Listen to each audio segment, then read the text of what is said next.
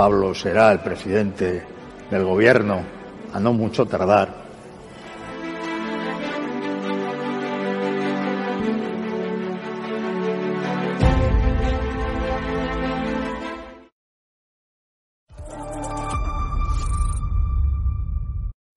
Sánchez es la nada, representa la nada.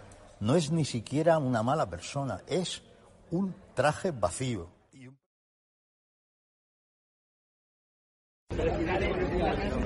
Señor Zapatero, señor Zapatero, ¿quiere contestar a Delcy Rodríguez, la genocida, que asegura que usted la estaba esperando en Madrid? ¿Cuánto dinero de la narcodictadura chavista habría, habría cobrado usted, señor Zapatero? ¿Cuánto dinero?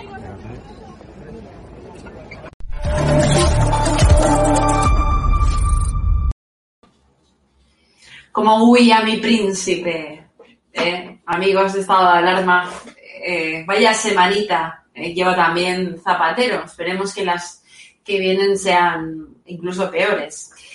En todo caso, vamos sabiendo, vamos conociendo los tejemanejes de una operación polémica por excelencia, el rescate de Plus Ultra, y acaba de publicarse que el millonario rescate de esta, si se puede llamar, aerolínea, se fragó en la Sociedad Estatal de Participaciones Industriales el 23 de enero, aunque extrañamente mm, no tenían los informes jurídicos y financieros hasta un mes antes.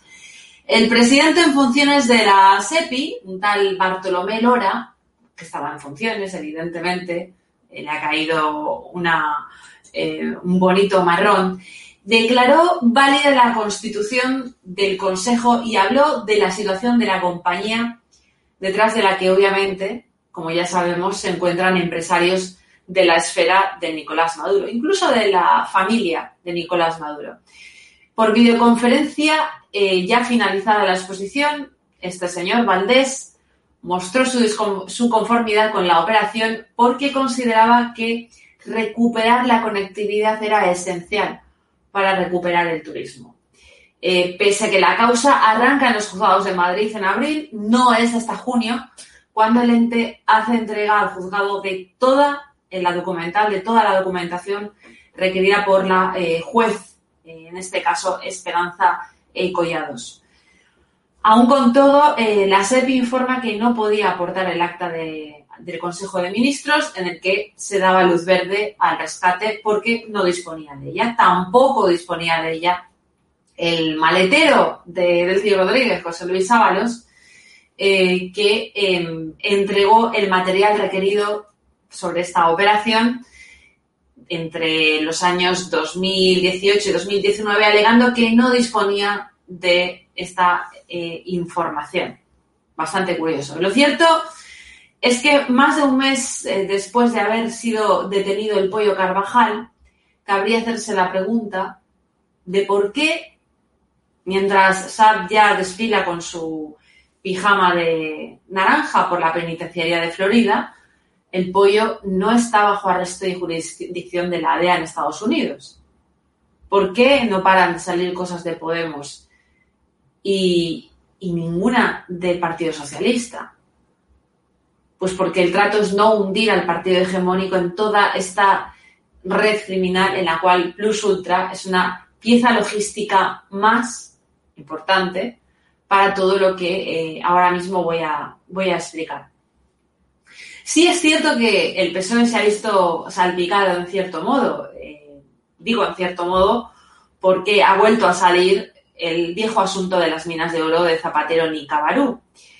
Y Cabarú eh, Venezuela. Este asunto ya lo conocíamos hace años. La custodia de la mina de diamantes y oro eh, de sangre de Zapatero en, Venezuela es vieja, porque una, una senadora colombiana y muchos venezolanos a los que la prensa, por cierto, se ha encargado de desacreditar, llevan año y medio contándolo de esta mina. Lo que no se ha contado hasta ahora es que la custodia de ese pozo de dinero para Zapatero, esa custodia está encargada, es ejercida por el Ejército de Liberación Nacional, ELN. Nosotros lo llamaríamos eh, guerrilla terrorista. Pero después de que el PSOE pacte con la ETA y después de que el PSOE eh, se dedique a viajar por toda Iberoamérica avalando procesos eh, mal llamados de paz entre asesinos y asesinados, es evidente que para ellos serán plenos demócratas. ¿no? Es una guerrilla colombiana, una organización terrorista colombiana marxista activa en Colombia y en Venezuela que, como las FARC, operan como eh, los cárteles de droga que usan a Venezuela como un puente de distribución al resto de Iberoamérica, de Estados Unidos y de Europa. Tampoco se ha explicado que esos acuerdos de negocios y que esos menesteres organizativos en los cuales una organización terrorista custodia el negocio de un expresidente de España, esos menesteres son, eh, en este caso, como la asignación de las minas, el petróleo, las drogas, qué se hace y con qué se beneficia cada quien, además de la seguridad y la ejecución de los planes, se acuerda de puertas para dentro de la guarida criminal conocida como el Foro de Sao Paulo, fundada por eh, Lula y por, eh, y por Cuba. El club predilecto de la izquierda continental que promueve tiranías y celebra a los criminales. La sede, el puesto de mando del comunismo, del narcotráfico y del crimen organizado. Y me encanta repetirlo por si algún periodista portugués o brasileño de izquierdas de los últimos días, los que eh, se han pasado sacando eh, artículos diciendo que esto es un bulo, lo vuelvo a repetir para que lo vuelvan a disfrutar. Pagaba Hugo Chávez pero todos los jefes de gobierno, las narcomafias en la región han ayudado a esta cabeza de puente de la criminalidad para penetrar en el continente europeo y dirigir gobiernos y naciones enteras, extranjeras, que están obviamente fuera de sus competencias. López Obrador, protector de narcos en México, Pedro Castillo, títere de Vladimir Cerrón en Perú, Maduro, el traficante en Venezuela, Díaz Canel en Cuba, las FARC colombianas, el gobierno del narcoterrorista y golpista Evo Morales, además de pederasta de niñas de 14 años, es el lobby de presión y dominación que ha colocado el, al terrorista comunista Jorge Tiana, por cierto, como ministro de Defensa en Argentina. Es eh, la administración, el ente administrativo, que ha comprado periodistas sí, esos portugueses y brasileños también que me estáis enviando bonitos artículos en los últimos días, eh, infiltrado academias, universidades y cultura en Iberoamérica y en el continente europeo y que en España, por supuesto, tiene sus representantes. Tenemos a Baltasar Garzón, el abogado del narco y testaferro de Maduro, Alexa. Tenemos a Zapatero, el blanqueador de narcodictaduras y, y que se lleva varias mordidas. Tenemos a Enrique Santiago, el abogado de violadores de niñas de las FARC en Podemos. Y tenemos a Iglesias como sicario y embajador de Maduro y de Cristina Kirchner. Ahora vamos con el gran tema, ya entrado, entrados en contexto. Vamos con el asunto Plus Ultra, la gran operación estratégica de Moncloa y de eh, José Luis Ábalos. ¿Cómo se hizo? ¿Cuál era su objetivo? y desde luego cuáles son los nombres de los implicados, porque eso es algo que no estamos leyendo, ¿no? Eh, Plus Ultra es la nueva marca de la operación aérea Air Madrid. Se acordarán de eh, esa aerolínea quebrada de los empresarios españoles Fernando González Enfadeque y Julio Miguel Martínez Sola. Amigos personales de José Luis Rodríguez Zapatero y de José Bon. La operación de rescate de Air Madrid, por cierto, comienza cuando José Luis Martínez Sola se pone en contacto con el ministro de Defensa, José Bono, al que, por cierto, llama Pepito.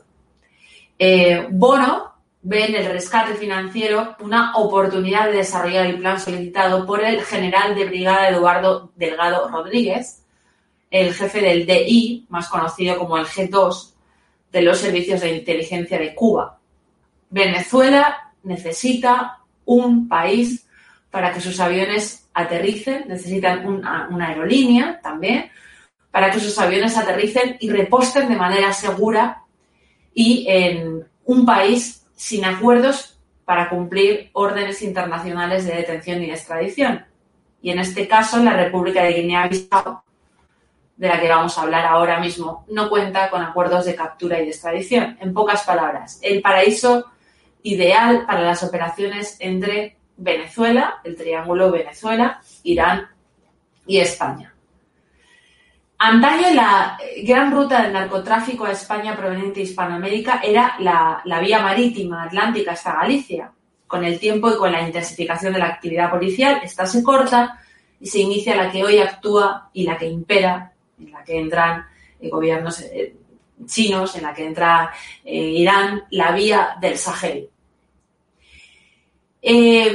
Vamos con esta vía, vía, aérea que es la de Plus Ultra y el contexto geoestratégico. Guinea-Bissau, donde eh, se quiere implantar esta, construir logística eh, aeronáutica, es una localización perfecta para servir de plataforma de distribución de tráfico de drogas a Europa y tiene en su mar más de 100 islas no habitadas que por cierto permiten operaciones logísticas y de, contravigilancia que posibilitan hacer estas labores de contravigilancia en los radares de la Marina Española y Norteamericana. El plan operativo era que Plus Ultra sirviera para hacer eh, la línea aérea, el trayecto eh, Madrid, Canarias, Bissau, aprovechando de paso que no existía esa conexión, una excusa.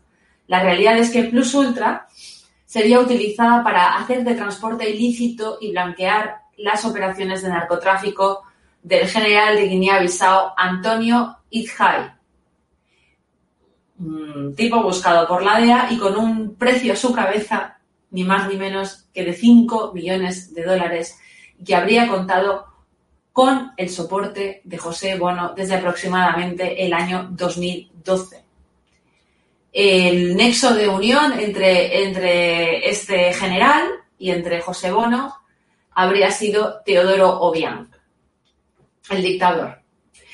En este punto se pueden ustedes, eh, ya pueden ustedes imaginar eh, por qué Alex elige Cabo Verde, un narcoestado de jurisdicción offshore que estaría influida por el exministro de Defensa de Zapatero, Bono, y de otro actor de los que también hemos hablado, también he hablado en las últimas semanas, Antonio Vitorino, que es miembro del Partido Socialista de Portugal, que es socio del despacho Cuatro Casas, director de la Organización Internacional para las Migraciones, puesto ahí por José Luis Rodríguez Zapatero, y socio del ex embajador español de los 35 millones de euros desviados a la vicepresidencia chavista de Venezuela, Raúl Morodo, el amigo y ex embajador español en Venezuela de Zapatero. ¿Cuál es la situación geoestratégica de Guinea-Bissau? Está a menos de 60 minutos de, eh, en avión de, eh, de, Cabo Verde y muy cerca de Canarias, Cabo Verde, donde estaba Alexa, donde, desde donde ha sido extraditado Alexa y muy cerca de Canarias, por vía eh, aérea y o marítima, ¿no? ¿Por qué habría elegido la isla de Cabo Verde en vez de Canarias? Pues eh, elige esta, esta isla africana para eh, eh, no atraer la atención de la vigilancia policial y aeroportuaria sobre, el, este jet, su jet privado.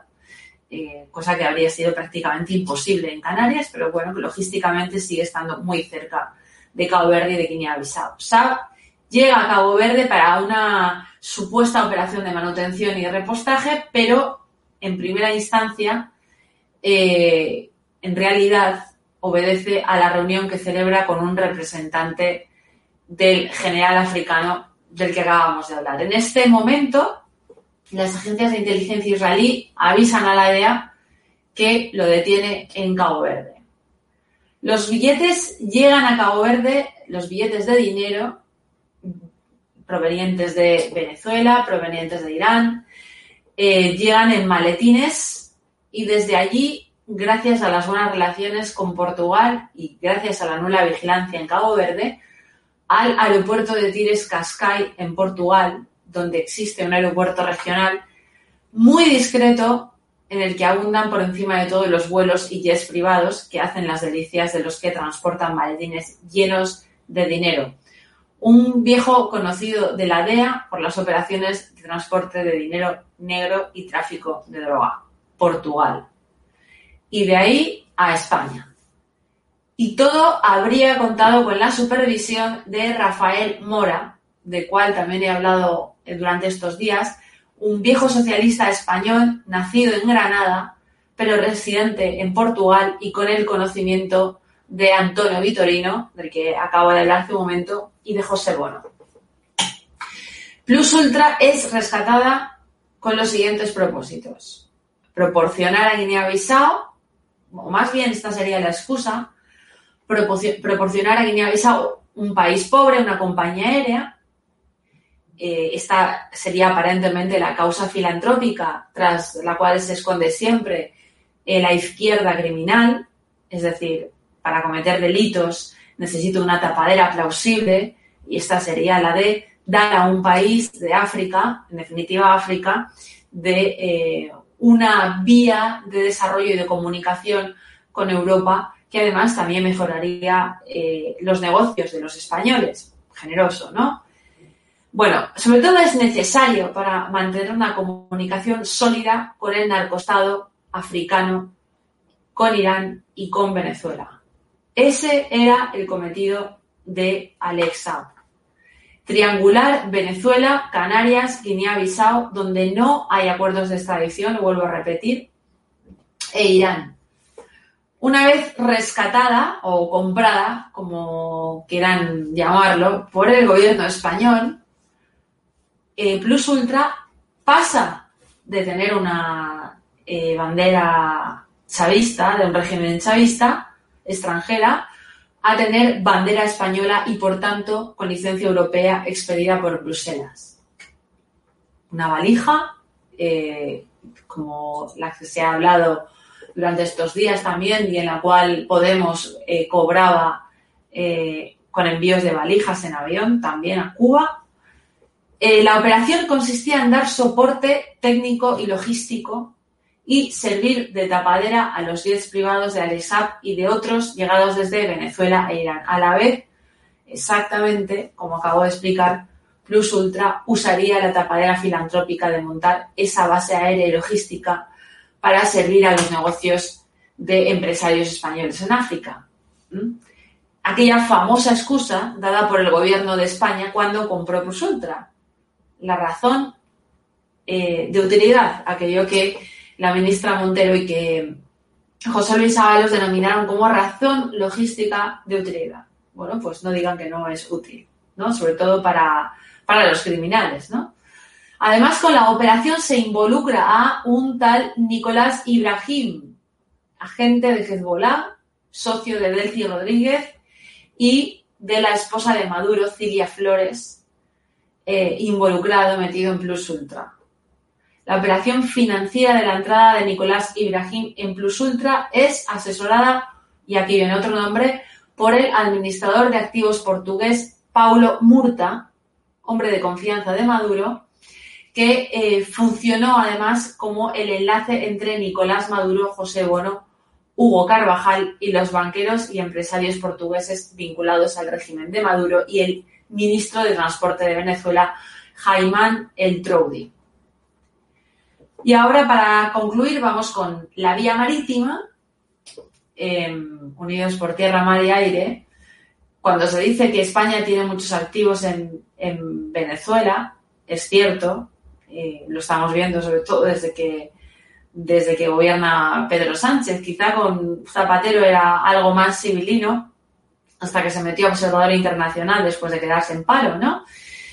Y es cierto, eh, eh, estos activos están, existen en España y, además onerosos, pero la mayor parte de esos activos, desde la época de Chávez hasta el presente, y como he comentado durante estos días también en Twitter, está en Portugal, manejado a través del banco ya quebrado, eh, que fue manejado entonces el Banco Espíritu Santo y que hoy continuaría esa labor siendo desempeñada por Abanca y el banco chino Haitong Bank, que en realidad sería por cierto, una agencia de inteligencia eh, china. Desde Portugal, todos esos fondos irían transferidos a España para los intereses del PSOE y Zapatero con una acción primordial de la que eh, ya hablé hace unos días, un actor primordial que he repetido hace un momento y que vuelvo a repetir ahora en este, en este fragmento de la intervención, llamado Rafael Mora, el socialista español afincado en Portugal, testaferro conseguidor de José Luis Rodríguez Zapatero. Em, ¿Por qué vuelvo a traer a Rafael Mora? Porque una hermana suya, una hermana suya eh, llamada Caridad Mora Funes, estaría eh, metida en la empresa Air Transit, que es una empresa transitaria en Canarias, que pertenece al grupo Marmot, situado en la isla de Madeira, Portugal. El objetivo de este grupo y de esta empresa sería conectar Venezuela, Portugal eh, y España, lo que es la, península ibérica al completo, España y Portugal, y Guinea-Bissau con la empresa guineana perteneciente a Marmot y homóloga de Air Transit, Lut Transit. Esta es la vía marítima.